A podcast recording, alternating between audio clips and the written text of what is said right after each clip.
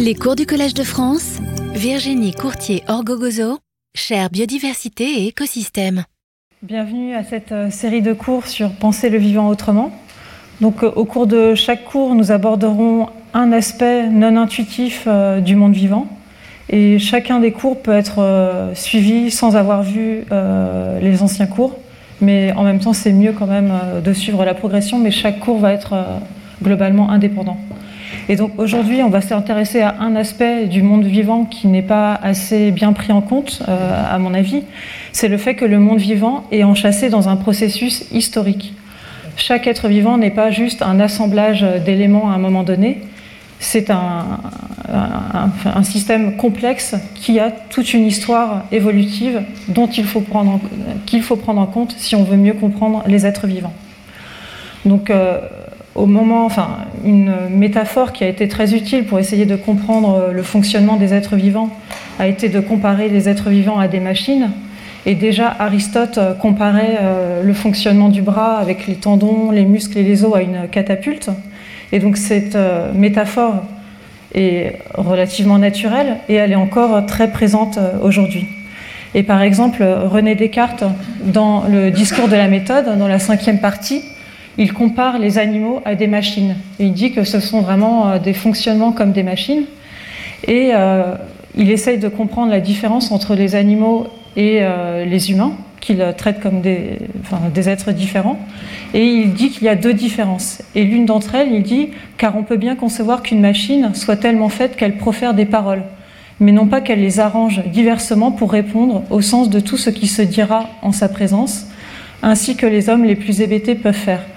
Donc pour lui, une différence entre un animal qu'il considère comme une machine et un humain, c'est le fait qu'un humain euh, puisse euh, parler et répondre à des questions et euh, formuler des, phrases qui font sens. Or, vous savez maintenant qu'on a chat GPT, enfin vous en avez tous entendu parler, et maintenant, bah, finalement, cet aspect ne, fonctionne plus, d'accord?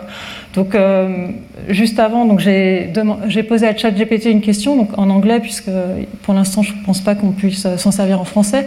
Donc, quelles sont les différences principales entre les êtres vivants et les machines? Et donc voilà, après, on a tout ce texte euh, produit par ChatGPT qui correspond vraiment à un texte euh, construit et qui ressemble à ce que pourrait dire euh, un humain. Donc finalement, cet argument euh, que donnait René Descartes euh, aujourd'hui ne, tient plus. D'accord? Alors on peut regarder un peu ce que dit ChatGPT. Donc les êtres vivants et les machines sont fondamentalement différents à plusieurs égards. L'origine de leur existence, donc ça c'est ce dont on va parler aujourd'hui. Les êtres vivants sont créés par des processus biologiques tels que la reproduction, tandis que les machines sont créées par l'homme à l'aide de matériaux et d'outils. Après, il y a un paragraphe sur la complexité, un autre sur la conscience, un autre sur la source d'énergie un autre sur la reproduction. Les êtres vivants ont la capacité de se reproduire et de transmettre leur information génétique à leur progéniture, tandis que les machines ne peuvent pas se reproduire par elles-mêmes et doivent être construites ou réparées par des humains. Voilà, donc nous, on va vraiment s'intéresser à cet aspect-là ici. Et après, on a une phrase résumée qui reprend l'ensemble. Et donc, je ne sais pas si vous, ça vous a semblé bizarre, mais donc il dit que les êtres vivants sont des systèmes doté d'une conscience. Donc là, je pense que ChatGPT, il confond un petit peu être vivant avec euh, être humain. Et donc euh, voilà, donc il y a encore un petit peu de problème quand même avec euh, ChatGPT. voilà, donc lui, ce qu'il fait, c'est qu'il va chercher dans tout ce qui a été publié sur Internet jusqu'à 2021 et essayer de, de, faire un résumé de tout ce qui est trouvé en utilisant les mots-clés du début de la phrase pour continuer et faire des phrases qui se tiennent. Donc ça donne une vision d'ensemble de ce qui est euh, présent euh, et publié, mais euh, ce n'est pas forcément exact, d'accord voilà, enfin, tout ça pour dire que le fait qu'il y ait la parole, c'est pas suffisant pour expliquer des différences entre des machines qui seraient des animaux et les humains, d'accord C'est plus complexe. Et ce que je voudrais vous dire aujourd'hui, c'est que cette euh, métaphore de la machine, elle ne permet pas non plus, comme euh, le dit ChatGPT aussi, de voir que les, êtres vivants bah, se reproduisent et sont issus d'autres êtres vivants eux-mêmes. Et euh, donc, ils ne sont pas construits de nouveau à un moment donné. Donc cette métaphore de la machine, il faut essayer de la dépasser, mais en même temps, elle est quand même utile et elle est toujours utile actuellement. Donc par exemple, euh, si vous pensez au cœur artificiel, une prothèse, de hanche ou autre, là on voit bien qu'on comprend qu'on peut réparer certaines parties du corps et là on les voit bien comme des machines. Donc Ça ne veut pas dire que cette métaphore, on doit totalement l'éliminer. Pour comprendre euh, certaines choses et pour agir euh, sur le corps, de l'être humain, ça peut être une métaphore qui est quand même intéressante. Dans la littérature scientifique, cette métaphore est aussi extrêmement présente et même en fait elle augmente. Donc là, ce que j'ai fait, c'est que je suis allée dans la base de données PubMed. Donc c'est une base de données de tous les articles scientifiques publiés en biologie, donc surtout biologie moléculaire, biologie cellulaire. Et euh, j'ai cherché le mot euh, mécanisme qui était présent dans ces articles. Et euh, vous savez que le nombre d'articles est en, en, exponentiel. Donc là, je l'ai fait en la proportion d'articles publiés qui contiennent le mot mécanisme. Et vous voyez que cette proportion augmente. Et aujourd'hui, elle est autour de 10%. Donc ça veut dire qu'il y a à peu près 10% des articles qui ont le mot mécanisme dans l'article. Donc c'est énorme. Donc c'est vraiment quelque chose qui est très présent à l'esprit des biologistes, quand on étudie le vivant, on essaye vraiment de euh, le voir quand même comme un mécanisme. Il y a aussi d'autres mots qui sont très utilisés. Le mot machinerie, programme, design, contrôle, feedback, switch, input, output, circuitry, noise, molecular motor. Donc tous ces mots-là rappellent euh, l'idée de, machine. Donc cette idée de, machine, elle est euh, très utile pour comprendre euh, les mécanismes au niveau moléculaire à l'intérieur des cellules, et c'est ce qu'on va voir dans une première partie. Et ensuite, on va s'intéresser à d'autres aspects, le fait que les êtres vivants dérivent d'autres êtres vivants, le fait que la vie est une longue chaîne ininterrompue, et ensuite on verra comment euh, cette chaîne est modifiée au cours du temps par bricolage et euh, par mutation des gènes. Donc tout d'abord la machinerie moléculaire. Donc là on va aller à l'intérieur des cellules et aller à l'échelle des molécules. Donc là, ce que vous avez représenté ici, c'est l'extrémité euh, d'une aiguille, d'accord? Et quand on la grossit, euh, on arrive à là, on la grossit un peu plus, et donc là, on voit euh, des bactéries, donc qui sont à 0,001 mm de long, donc euh, ce qui correspond à 10 micromètres, d'accord? Et euh, ces bactéries, euh, bah, pour les observer, on a différentes techniques de microscopie. Et aujourd'hui, on peut faire de la microscopie cryo-électronique pour voir l'intérieur de la bactérie. Donc là, c'est une autre bactérie qui a une forme ondulée. Et à partir de reconstruction 3D faite à l'ordinateur, on peut même replacer à l'intérieur de cette cellule de bactérie différents complexes moléculaires que vous voyez ici. Donc là, vous voyez ici ce qu'on appelle les ribosomes. Je vais vous les montrer un peu plus en détail après. Donc ceux qui sont représentés en vert, c'est ceux où on pense qu'on a bien reconstitué exactement leur forme et leur position en fonction de, toutes ces images ici. Et celles euh, représentées en jaune, c'est celles dont la position est pas totalement, on n'est pas totalement sûr de leur, euh, leur position au sein de la cellule. Donc aujourd'hui, on a des mécanismes, enfin des, des, méthodes pour essayer de voir à l'intérieur des cellules comment sont placées les, différentes molécules à un moment donné. Après, on utilise beaucoup de représentations schématiques. Donc là, c'est une représentation schématique de ces bactéries. Donc parfois, elles peuvent avoir des flagelles ici euh, qui leur permettent de se déplacer. Et donc vous voyez qu'il y a une, euh, membrane plasmique euh, ici, et à l'intérieur, on a tous ces petits points qui ont été représentés en noir qui représentent tous ces ribosomes. Euh, qu'on a vu tout à l'heure. Ici, on a une autre représentation euh, schématique par David Goodsell. Et vous voyez, les ribosomes, ce sont tous euh, les complexes ici qu'il a représentés en violet. Et vous voyez à l'intérieur de la cellule, donc c'est rempli de molécules. Donc ce qu'on voit ici, là vous reconnaissez peut-être, c'est l'ADN, d'accord? Donc l'ADN est présent dans toutes nos cellules et aussi chez les bactéries. Donc là ici, on a un groupe de cellules qu'on pourrait trouver chez les humains. À l'intérieur euh, de ces cellules, on va trouver des chromosomes. Donc euh, chez les humains, il y a 23 paires de chromosomes. La 23e paire, elle contient ici là, sur ce schéma, un chromosome X et un chromosome Y. Donc ça, ça veut dire que ça correspond au chromosome qu'on va trouver euh, chez un, homme. Et chez une femme, on aurait XX. Voilà, et donc on a ces 23 paires de chromosomes. Et ces chromosomes, on peut euh, les déplier et trouver une très longue molécule ici donc en gros, il y en a une très longue ici, linéaire, euh, qui fait un bras, et on a exactement la même de l'autre côté ici. Et cette molécule, c'est l'ADN, euh, qui veut dire acide désoxyribonucléique, et qui est constitué de deux brins. Sur chaque brin, on trouve des nucléotides, soit, donc il y a quatre nucléotides possibles, A, T, C ou G. Et à chaque fois qu'on a un T d'un côté, on a un A de l'autre côté, et a, quand on a un C, on a un G de l'autre côté. Donc si on connaît la suite de lettres d'un brin, on peut en déduire la suite de lettres de l'autre brin. On a aussi à l'intérieur de la cellule des ARN, acides désoxyribonucléiques, qui sont des molécules simples brins qui, elles, se replient sur elles-mêmes. Donc là, je vous ai montré un exemple euh, d'ARN de transfert. Si on suit, on voit c'est une seule molécule, voilà, un seul brin qui est replié sur lui-même et euh, voilà, qui a cette, structure particulière. Donc les ARN, euh, on, les voit ici, là, donc il y a ceux-là ici ou, là. Voilà, on voit plusieurs ARN à l'intérieur de la cellule. Et à l'intérieur de la cellule, l'autre euh, type de molécule qui est très important, ce sont les protéines, qui sont représentées ici bah, en bleu ou en vert ici. Et ces protéines, elles sont de, euh, on en a des différentes euh, dans, nos cellules. On en a certaines qui sont faites d'une seule chaîne euh, d'acides aminés, voilà, comme ici, et certaines sont faites de plusieurs éléments qui vont s'assembler. Donc là, ici, vous avez des exemples de protéines qui s'assemblent avec plusieurs monomères qui vont s'assembler ensemble et qui sont toutes identiques. Par exemple, ici, il y en a quatre ensemble qui vont s'assembler pour former la phosphofructokinase, qui est une enzyme qui va catalyser une réaction chimique au sein de la cellule. Voilà, donc les protéines sont très importantes dans notre corps. Elles permettent de réaliser différentes réactions enzymatiques. Elles permettent aussi de faire rentrer euh, des substances à l'intérieur ou à l'extérieur de la cellule. Elles permettent euh, le mouvement des cellules. C'est vraiment les, les, molécules qui sont importantes euh, pour le fonctionnement des cellules. Donc ces protéines, soit sont voilà, enfin, seul, soit en complexe avec d'autres protéines du même type ou, d'autres. Et parfois, on peut aussi avoir des gros complexes, comme le ribosome, qui lui est composé de plusieurs protéines associées ensemble, ainsi que d'ARN. Donc là, on a un complexe avec des protéines et des ARN en même temps, qui va être important.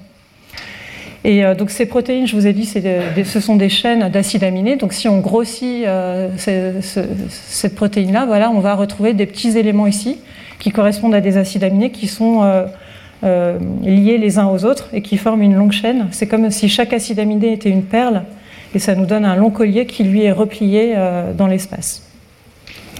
Et au sein de la cellule, on a aussi d'autres petites molécules. Donc on peut avoir des acides aminés tout seuls, par exemple du sucre, du glucose. On a aussi des phospholipides qui, eux, vont être présents dans la membrane de la cellule. Et on a aussi des ions euh, voilà. Et on peut avoir aussi euh, des gaz dissous comme du CO2, de l'oxygène ou de l'azote.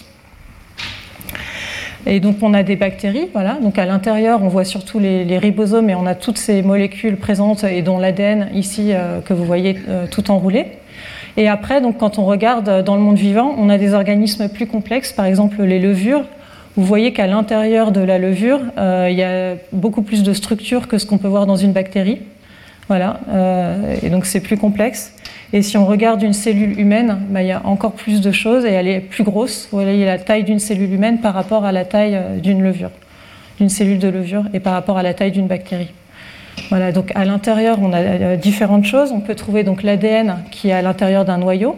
Ensuite, on a les ARN qu'on va trouver bah, dans le noyau et aussi à l'intérieur de la cellule. Et ces ARN, ils vont être utilisés pour fabriquer des protéines.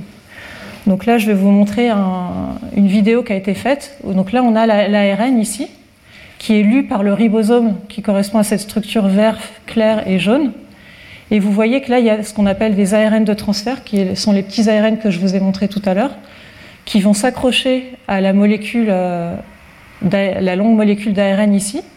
Et à chaque fois qu'il y en a un qui s'accroche, lui-même, il a un petit acide aminé qui est accroché à son extrémité, et ça va faire ici une longue chaîne d'acides aminés euh, qui euh, se forment progressivement au cours du temps. Et vous voyez, ça, ça ressemble vraiment à une machine, d'accord? C'est comme une chaîne de production, euh, je sais pas, de voitures, par exemple. On, a cette image que ça ressemble, d'accord?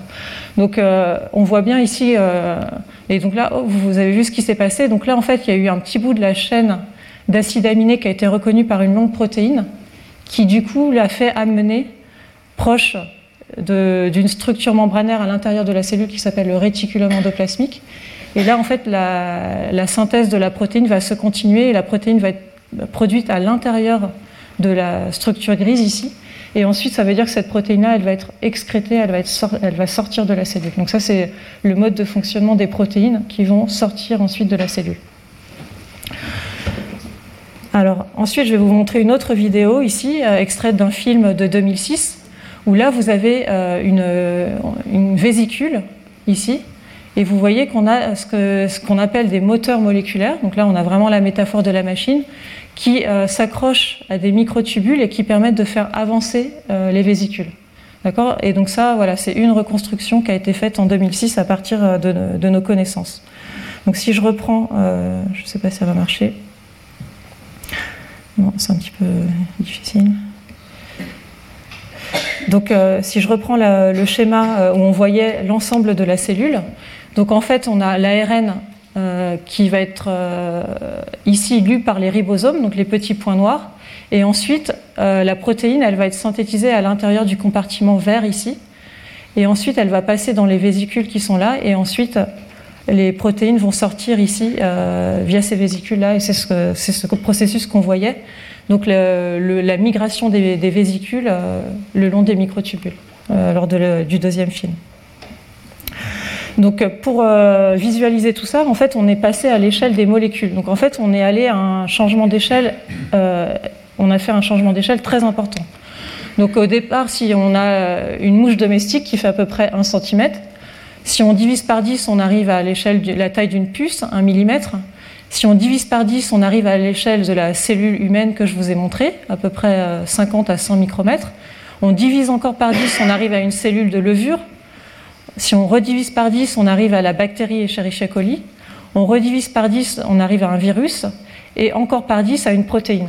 Donc vous voyez que nous, on se place à l'échelle euh, des protéines. Donc on est vraiment euh, très très bas dans l'échelle moléculaire. Or, en fait, quand on, change d'échelle, euh, les processus euh, qui nous touchent à, notre échelle, comme par exemple la gravité, deviennent euh, peu importants et négligeables. Il n'y a plus de gravité quand on est à des échelles si basses. je, voudrais vous lire un, petit texte qui avait été écrit par Aldan qui parle de, ces, ces, différences d'échelle.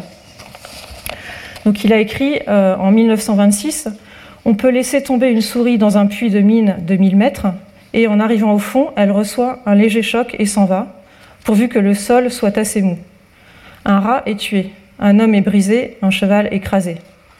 Car la résistance présentée au mouvement par l'air est proportionnelle à la surface de l'objet en mouvement. Diviser la longueur, la largeur et la hauteur d'un animal par 10, et son poids se réduit à un millième mais sa surface seulement à un centième. Ainsi, la résistance à la chute dans le cas d'un petit animal est relativement dix fois plus grande que la force motrice. D'accord? Donc à chaque fois qu'on change d'échelle par 10, euh, tout euh, change. Et donc là, vous voyez qu'on est allé jusqu'à l'échelle des protéines. Donc on n'a plus du tout, enfin, la métaphore de la machine, euh, elle est utile dans le sens où on a plusieurs éléments qui interagissent entre eux et on veut comprendre le résultat de ces interactions. Mais en fait, elle est fausse aussi parce que euh, les processus, euh, les, forces physiques sont différentes.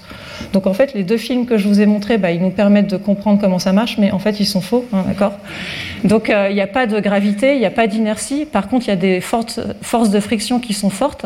Et surtout, ce qui est important, c'est qu'il y a un mouvement brownien qui est très important. En fait, les molécules, elles n'arrêtent pas de bouger dans tous les sens. C'est un vrai bombardement, c'est vraiment comme un ouragan. Hein. Et euh, en plus, euh, les molécules, euh, elles ont une configuration tridimensionnelle qui est variable et qui change tout le temps au cours du temps. Et tout ça, ça se passe à des vitesses qui sont très difficiles pour nous à comprendre. Et par exemple, chez la bactérie Escherichia coli, elle, quand elle fabrique une protéine, il y a 20 acides aminés par seconde. Donc le processus que je vous ai montré avec les ARNT les uns après les autres, tout ça, en une seconde, il y en a 20 qui sont passés sachant qu'il y a du bruit et qu'il y en a plusieurs qui sont essayés en même temps. Donc c'est vraiment quelque chose qu'on a du mal à imaginer. Donc cette métaphore de la machine, même pour euh, ces petites échelles-là, elle n'est pas euh, parfaite. Et par exemple, euh, dans le cas de la vésicule qui est tirée par un moteur moléculaire, c'est comme imaginer quelque chose qui tire une, grosse structure alors qu'il y a un ouragan et il essaye d'avancer. Vous voyez que c'est pas possible en fait. Et en fait, ce qu'on pense, c'est que c'est plutôt des sortes de, de cliquets. Donc, c'est des molécules qui accrochent la vésicule au microtubule et qui sont bombardées. Et seulement si le bombardement se fait dans le bon sens, ça va avancer. Par contre, si le bombardement se fait dans le mauvais sens, ça n'avance pas. Et du coup, ça va utiliser en fait le mouvement brownien pour avancer et pour euh, déplacer les molécules. Donc c'est quand même assez complexe et euh, même aujourd'hui, on a du mal à comprendre. Et vous voyez que ce film, il date de 2006. Aujourd'hui, on sait qu'il est faux, mais on ne sait toujours pas très bien euh, exactement comment ça marche, qu'on a toutes ces molécules à l'intérieur de la cellule et qui arrivent quand même à, fonctionner. Voilà, donc cette, cette métaphore de la machine, elle est utile, mais elle a aussi ses limites, même à l'échelle moléculaire. Alors donc maintenant on va voir pourquoi, enfin le fait que tous les êtres vivants euh, dérivent d'autres êtres vivants. Donc si on regarde euh, les êtres vivants, on peut voir qu'ils sont constitués de cellules. Donc là je vous montre différents types cellulaires qu'on retrouve dans le vivant. Et euh, ceux-là se retrouvent dans le corps humain. Peut-être que vous pouvez les reconnaître. Donc ici on a Giardia qui est un être unicellulaire qui est un parasite et qui contient deux noyaux mais qui n'a qu'une seule cellule. Il a aussi des flagelles qui lui permettent de se déplacer. Là, ici, on a une cellule de plante. Donc, ce sont des cellules euh, qui euh, ont des formes assez géométriques et il y a des vacuoles à l'intérieur. Ici, on a à nouveau la cellule de levure que je vous ai montrée tout à l'heure. Ici, un globule rouge tel que ceux qu'on a dans notre sang. Ici, un fibroblaste, qui est euh, voilà, une cellule humaine qu'on utilise souvent au laboratoire, qui peut être préparé à partir de cellules de la peau. Ici un neurone et ici un neurone particulier qu'on trouve dans notre rétine et qui est sensible à la lumière. Donc euh, Théodore Schwann en 1839 a proposé que tous les êtres vivants sont composés de cellules. Et effectivement, donc la cellule est l'unité de structure, de physiologie et d'organisation des êtres vivants. Et cette cellule, elle a une existence duale. Elle est à la fois euh, une entité distincte et à la fois un élément constitutif de la construction des organismes. Et quelques années plus tard, Rudolf Virchow a proposé que chaque cellule est issue d'une autre cellule. Et effectivement, c'est vrai. Aujourd'hui sur Terre, toutes les cellules qu'on trouve, elles sont issues d'une autre cellule. Et donc on peut remonter comme ça. Et après, bah, à un moment, il, y a eu la vie qui s'est créée. Et ça, bah, pour l'instant, on comprend encore euh, très mal euh, comment ça s'est fait. Alors, si on prend la bactérie Escherichia coli, donc celle que je vous ai montrée au, début de ma présentation, si on a une bactérie, à un moment, elle va se diviser. Donc, son cycle, en général, il, dure 60 minutes. Et donc, au bout de 60 minutes, on va obtenir deux nouvelles bactéries. Au sein de cette bactérie, on a euh, l'ADN. Donc, l'ADN de la bactérie, il est sous forme circulaire. C'est voilà, un cercle. Euh, voilà. Et donc cette euh, molécule d'ADN, elle va se répliquer, donc elle va former deux molécules d'ADN. vous voyez, donc ici la réplication, elle va commencer ici, et petit à petit, donc on va avoir deux molécules d'ADN qui sont formées, qui s'attachent à, la membrane, et ensuite il y a la formation d'une paroi transversale et création euh, de deux bactéries différentes. Donc cette euh, formation de deux molécules d'ADN identiques à partir d'une seule molécule, elle s'appelle la réplication. Et cette réplication, elle est facilitée par l'existence de ces deux brins euh, de la molécule d'ADN. Donc les deux brins vont se séparer. Et euh, sur chacun des brins va être synthétisé un nouveau brin. Et du coup, à la fin, on va obtenir deux molécules d'ADN qui ont la même séquence, parce qu'à chaque fois qu'on a un T d'un côté, on a un A, et donc si on a un A, on va avoir un T. Donc finalement, on va obtenir deux molécules d'ADN avec la même séquence, chacune contenant un brin parental et un nouveau brin. Alors, en 2008, il y a eu un article euh, qui a fait la une des journaux qui a dit que voilà, la première cellule avait été créée euh, par des humains. Donc, je vous ai dit tout à l'heure, toutes les cellules dérivent de cellules. Et donc là, on s'est dit, ah, bah, peut-être pas. En fait, si, même ces cellules qui sont des cellules synthétiques euh, créées par les humains, en fait, elles sont elles ont utilisé d'autres cellules pour être créées. Donc quand on dit que ce sont les premières cellules synthétiques, c'est qu'en en fait, l'homme a, entre guillemets, créé euh, un ADN particulier qui n'existait pas avant, euh, totalement à partir de rien et à partir d'ordinateurs et à partir de machines. Mais par contre, cet ADN, pour le faire fonctionner, il a dû euh, utiliser des cellules. Donc finalement, c'est toujours vrai. Toutes les cellules euh, qui existent actuellement dérivent de cellules, et même ces cellules synthétiques, même si elles ont un ADN qui a été fait euh, de façon synthétique, les cellules, elles, dérivent d'autres cellules. Donc, ce qui a été fait, en fait, c'est de créer un ADN synthétique. Peut-être on va voir après comment ça a été fait. Et cet ADN synthétique, donc c'est un chromosome circulaire, un ADN circulaire, il a été intégré dans la cellule hôte d'une bactérie qui existe. Et du coup, à un moment donné, donc la cellule, elle avait les deux ADN, elle s'est divisée. Et donc, il y a une cellule qui a reçu l'ADN synthétique au départ, cette cellule, elle avait surtout des protéines naturelles euh, fabriquées à partir de, cet ADN bleu euh, ancestral. Et petit à petit, au fur et à mesure des divisions cellulaires, ces, protéines euh, ont été éliminées. Et à la fin, on a des, bactéries qui ont leurs protéines et leur ADN qui dérivent de, cet ADN-là. D'accord? Alors, comment cet ADN a été fabriqué? Donc, les chercheurs se sont basés sur la séquence euh, qui existe euh, d'une bactérie. ils ont modifié pas mal de choses. Ils ont enlevé des gènes, ils ont rajouté euh, des séquences. Et après, donc, ils ont obtenu une séquence à l'ordinateur qui voulait reconstituer en ADN. À partir de cette séquence à l'ordinateur, ils ont créé des petits fragments. Ils ont construit des petits fragments d'ADN. Donc, de façon chimique, hein, par des réactions chimiques, des petits fragments qui contiennent 1080 nucléotides, 1080 lettres. Et ces petits fragments sont chevauchants. Et donc après, on a des méthodes euh, au laboratoire où quand euh, les séquences se ressemblent, euh, en rajoutant les enzymes qu'il faut, on peut rabouter des segments les uns à côté des autres en fonction des séquences chevauchantes qui, ont, qui, sont identiques. Donc là, c'est ce qui a été fait. Et donc à partir de ces 1000 fragments, donc il y a 10 fragments ensemble qui ont été raboutés ensemble pour former un long fragment. Là, on avait 1000, donc ça va faire un fragment de 10 000 lettres de long. Il y a 110 fragments de 10 000 lettres de long. Et après, chaque euh, groupe de 10 a été encore rabouté, ce qui a donné 11 fragments. Et ensuite, les 11 fragments ont été raboutés ensemble pour former euh, le génome complet que vous voyez ici, un génome qui fait 1 million de lettres euh, de nucléotides. Donc cette séquence contient sous forme de code différentes choses par exemple une adresse internet à laquelle envoyer un courriel si on parvient à déchiffrer le code. D'accord? Donc c'est un code qui utilise les quatre lettres de l'ADN. Et il y a aussi les noms des 46 auteurs et des autres contributeurs euh, de ce travail. Et il y a aussi des citations. Par exemple, une citation de James Joyce Vivre, se tromper, tomber, triompher, recréer la vie à partir de la vie. Voilà, donc ça, ça peut aider pour essayer de, trouver le code. Ensuite, euh, suite à cet article publié en 2008, il y a eu un autre article publié en 2016 par la, même équipe, dirigée par Greg Venter, où là, ils ont fait une cellule synthétique plus petite. Donc au lieu d'avoir un million de lettres, elle fait 500, euh, environ 500 000 lettres, un peu moins de gènes. Donc c'est un génome plus petit. Et euh, donc là, c'est vraiment la même technique. Donc c'est fabriquer un ADN synthétique le transplanter euh, dans des bactéries euh, naturelles et ensuite euh, récupérer des bactéries qui ont seulement cet ADN synthétique et donc faire de nouvelles cellules. Donc vous voyez qu'à chaque fois, on est passé par des, cellules. Et en fait, même pour le processus d'assemblage des petits fragments d'ADN, on passe par des cellules de levure.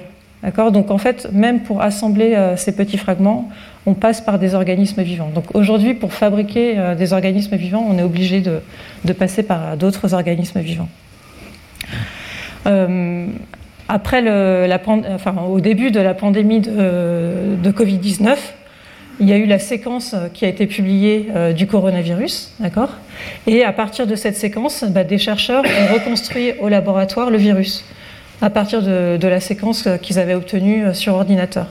Donc aujourd'hui aussi, on peut reconstituer des virus. Avant, je vous ai parlé des bactéries. Donc les virus, c'est plus petit, d'accord? C'est plus simple euh, du point de vue de la complexité, enfin du nombre d'éléments. Et donc euh, le coronavirus SARS-CoV-2, il a été reconstruit en une semaine après réception des fragments synthétiques d'ADN. Et donc vous pouvez trouver cet article dans Médecine Science qui explique cette construction. Alors, pour vous expliquer, donc le, coronavirus, donc c'est un virus. C'est un virus qui est constitué d'une membrane et euh, dans cette membrane, on a plusieurs protéines, dont la protéine spike. Et à l'intérieur de la membrane, on trouve un acide nucléique qui est ici un ARN. Donc ce virus, c'est petit, hein, d'accord? Donc le diamètre du virus, c'est 0,1 micromètre. ce qui veut dire qu'il est mille fois plus mince qu'un cheveu humain, donc c'est vraiment petit, donc c'est un ensemble de molécules. Et cet ARN, à l'intérieur, donc c'est une seule molécule d'ARN qui est repliée, et donc on peut le, lire du début jusqu'à la fin. Il contient environ 30 000 lettres, et ces lettres correspondent à des séquences qui vont aider à la production de différentes protéines du virus. Donc quand le virus entre dans la cellule, son ARN va être lu par les ribosomes, les ribosomes de la cellule, parce qu'il n'y a pas de ribosome à l'intérieur du virus. Et cet ARN, va, grâce au ribosome de la cellule, va permettre la production des protéines du virus. Cet ARN va être euh, aussi répliqué pour former plusieurs molécules d'ARN, et ensuite, bah, les protéines du virus vont se combiner avec euh, les ARN du virus pour former euh, de nouveaux virus qui ensuite euh, vont sortir de la cellule. Donc à partir de un virus, une cellule va produire une centaine, voire un millier de, virus différents qui vont ensuite sortir de la cellule. Donc André Lwoff, qui a travaillé à l'Institut Pasteur et qui a eu le prix Nobel avec François Jacob et Jacques Monod, a défini des critères pour définir ce qu'est un virus par rapport au reste euh, du monde vivant. Donc il a dit que voilà, les virus ont plusieurs critères, il y en a trois qui sont toujours euh, vrais aujourd'hui. Donc les virus ne contiennent pas de ribosomes, ils ont besoin de la cellule hôte pour se multiplier.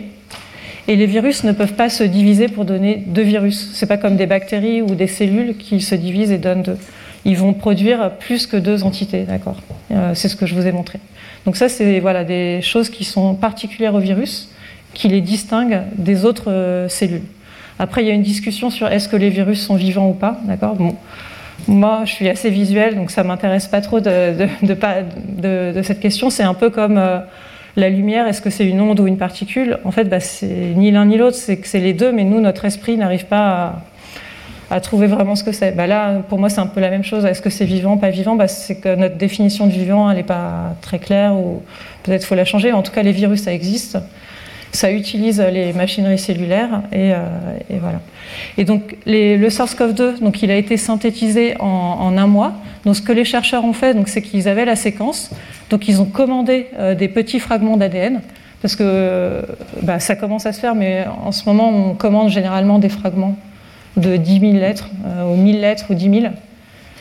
Euh, bientôt, peut-être qu'on commandera euh, l'ADN entier, mais pour l'instant, on n'arrive pas à commander des, très gros fragments, donc on commande des, petits morceaux.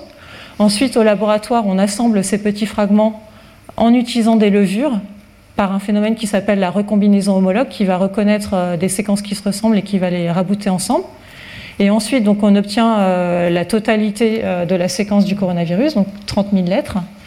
Et je vous ai dit que les virus euh, SARS-CoV-2 sont constitués d'ARN. Donc à partir de cet ADN, on va produire un ARN. Donc là, vous voyez l'ADN qui, euh, qui est lu et qui forme un ARN.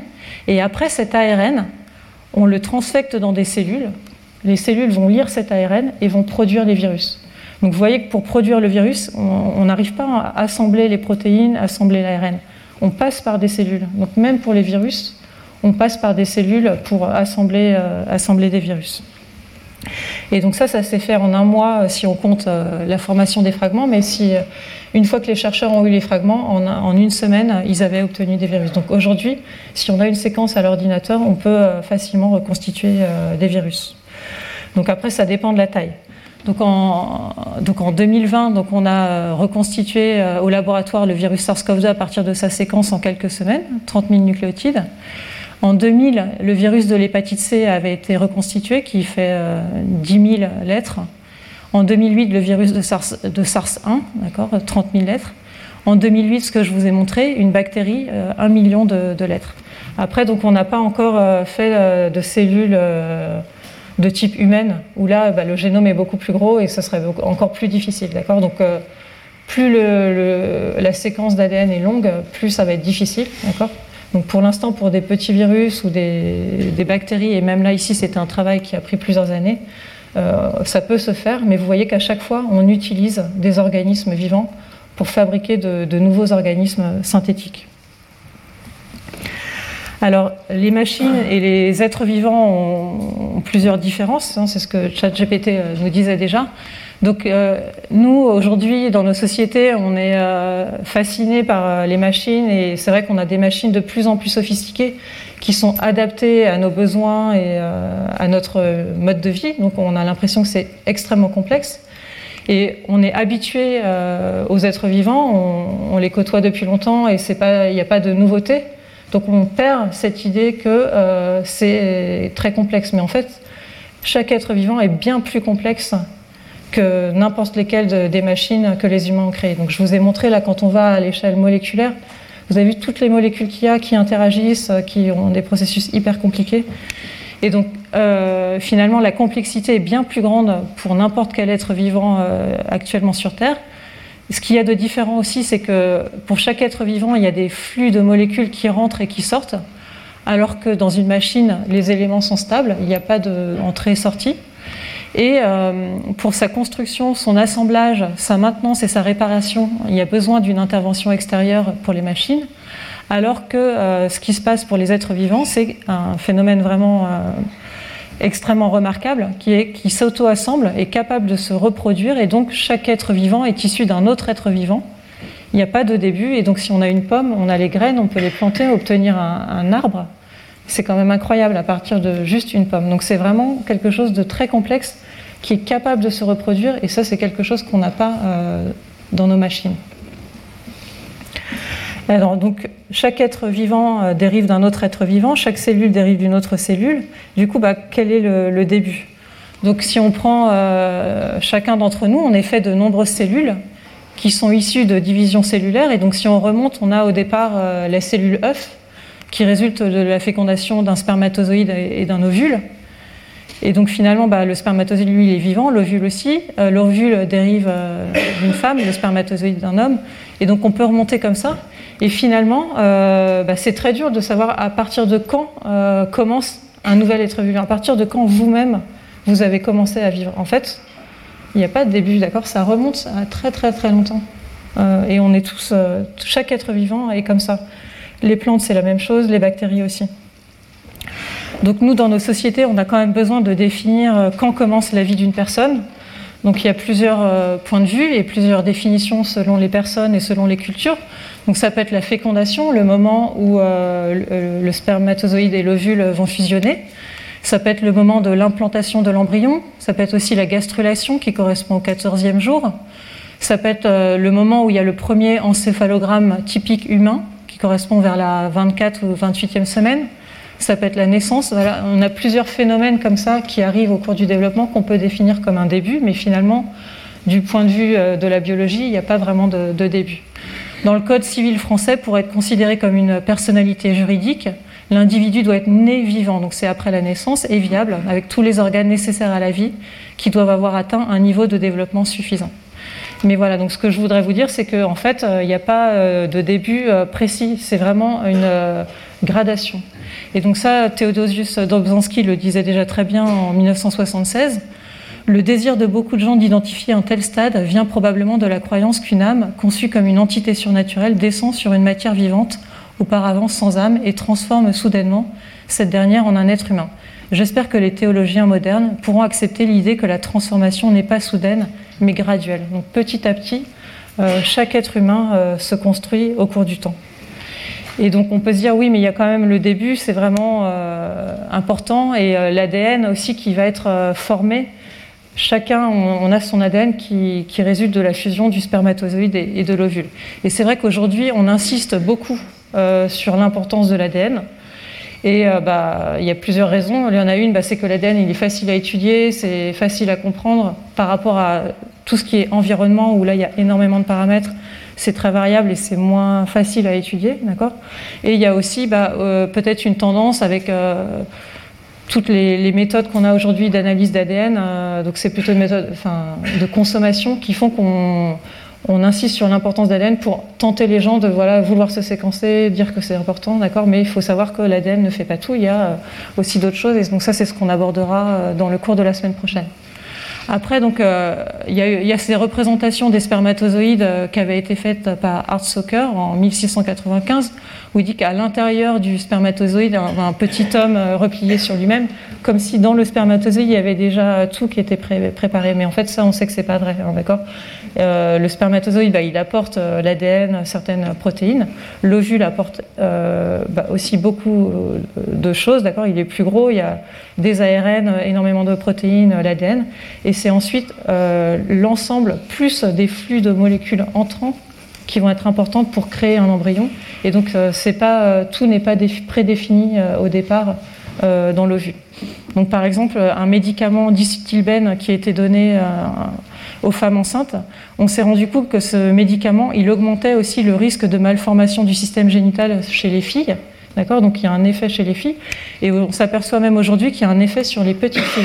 Donc ça veut dire que soi-même, bah, on est on est déterminé bah, en partie euh, par nos, génétiques, mais aussi par notre histoire, et pas seulement par ce qui, ce qui a eu lieu au cours de notre environnement euh, depuis notre naissance ou depuis la fécondation, mais même avant. Vous voyez que ces petites filles-là, elles ont euh, des choses sur leur corps qui datent de comportements de leur grand-mère.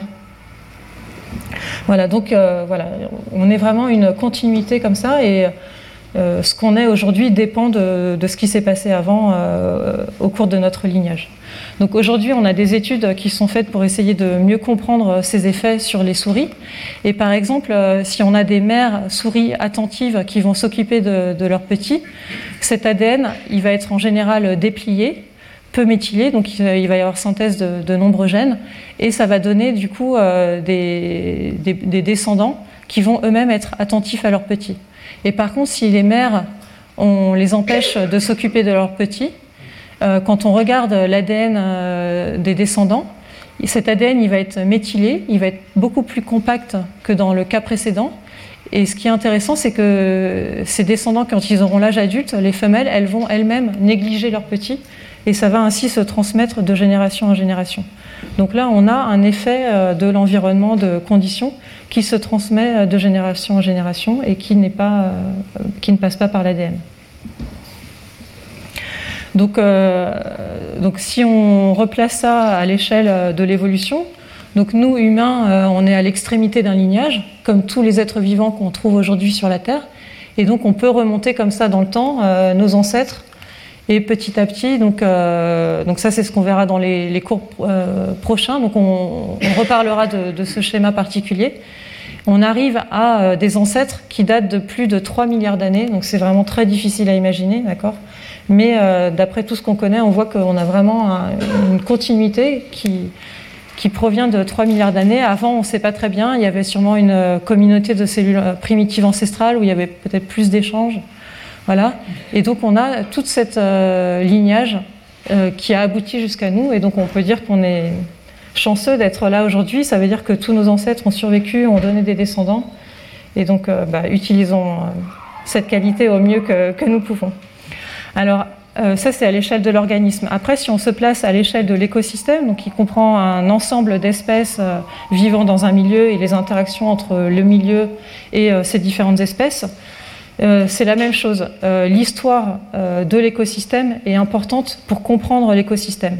Donc aujourd'hui, on se rend compte qu'il n'y a, pas vraiment, en général, euh, d'équilibre, même si cette idée euh, est toujours assez présente, on a l'impression qu'il y a des déséquilibres. En fait, tout est dynamique et c'est plutôt, il y a souvent des perturbations qui affectent les écosystèmes. Donc par exemple, dans une forêt, bah, il va souvent y avoir des perturbations, par exemple euh, des insectes qui vont ravager la forêt ou un feu, etc. Ensuite, euh, il va y avoir une phase de régénération et ensuite euh, formation d'une nouvelle forêt. Mais cette forêt-là, elle est différente de celle du début. Chaque arbre, suivant ce qu'il a vécu, va pas avoir le même métabolisme. Donc c'est pas seulement le nombre d'arbres, la taille des arbres qui va compter.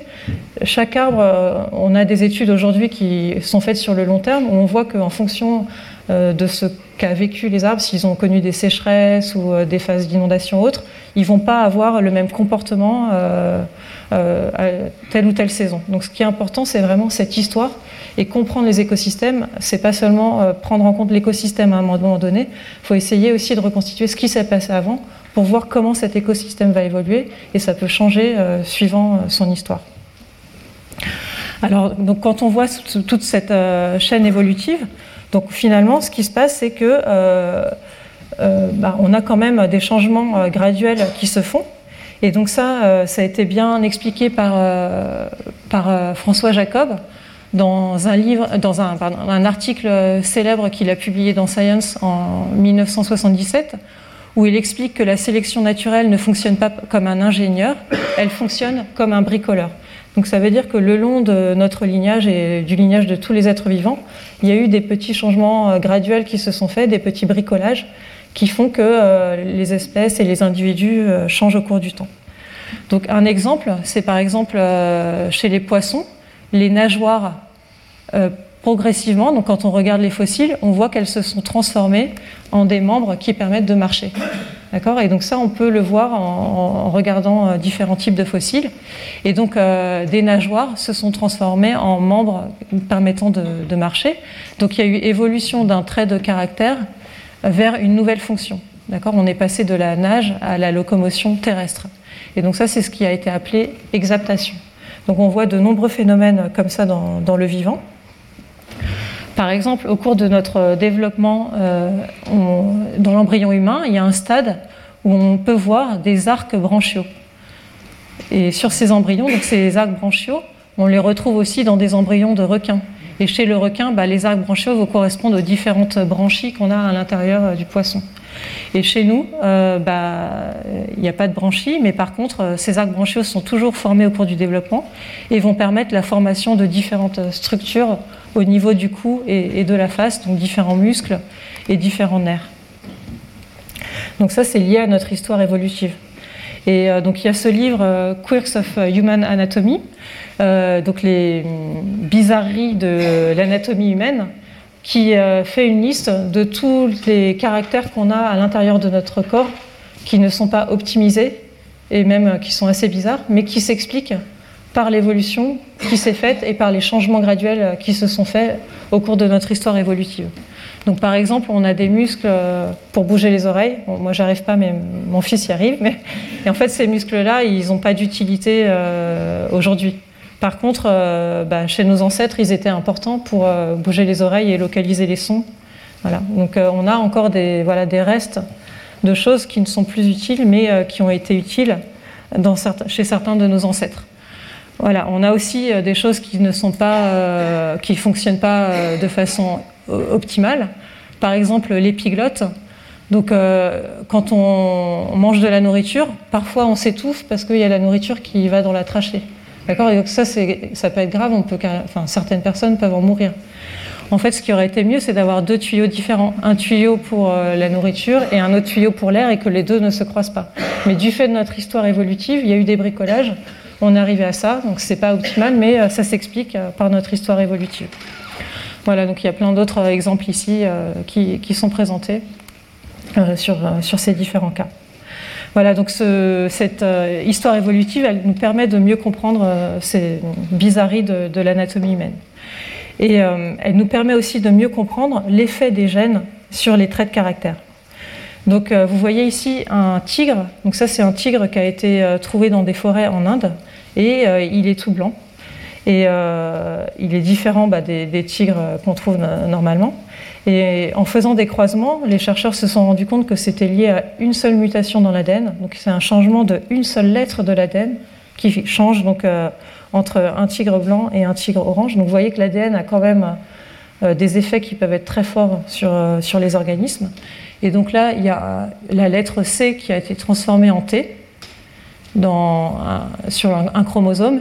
Et ça, donc, ça va changer euh, la protéine euh, particulière qui est importante dans la pigmentation, qui fait qu'il euh, ne va pas y avoir formation de, pigments orange et ces tigres vont être blancs.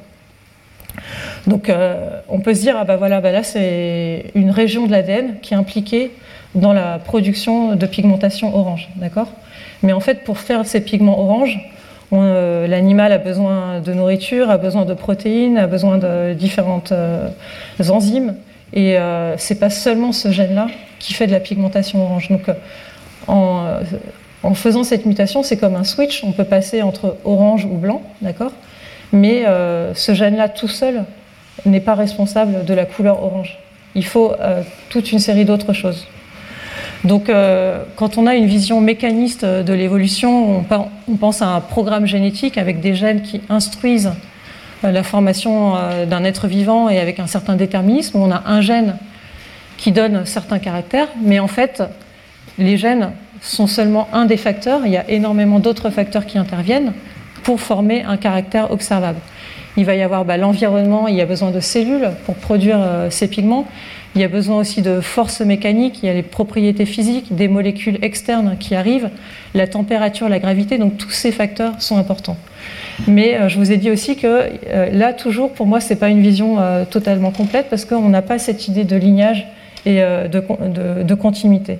Et pour moi, une vision qui est meilleure, c'est de penser en termes de différence. D'accord? Donc on a plutôt des modifications successives qui se sont faites sur des êtres vivants.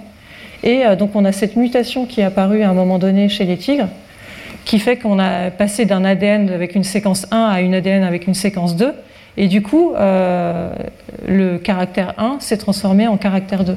Donc c'est pour moi l'ADN pour mieux comprendre l'effet de l'ADN sur les caractères, il faut plutôt raisonner en termes de différence. Donc c'est en changeant la séquence de l'ADN, ça va changer euh, un trait de caractère, mais c'est tout le reste étant égal par ailleurs. Donc en pensant qu'il y a des cellules, il y a des, des molécules et autre chose. Donc c'est pas un gène va directement changer un trait de caractère, c'est on change un gène dans un contexte très, très complexe et en changeant ce gène, ça va changer euh, le fonctionnement de la cellule.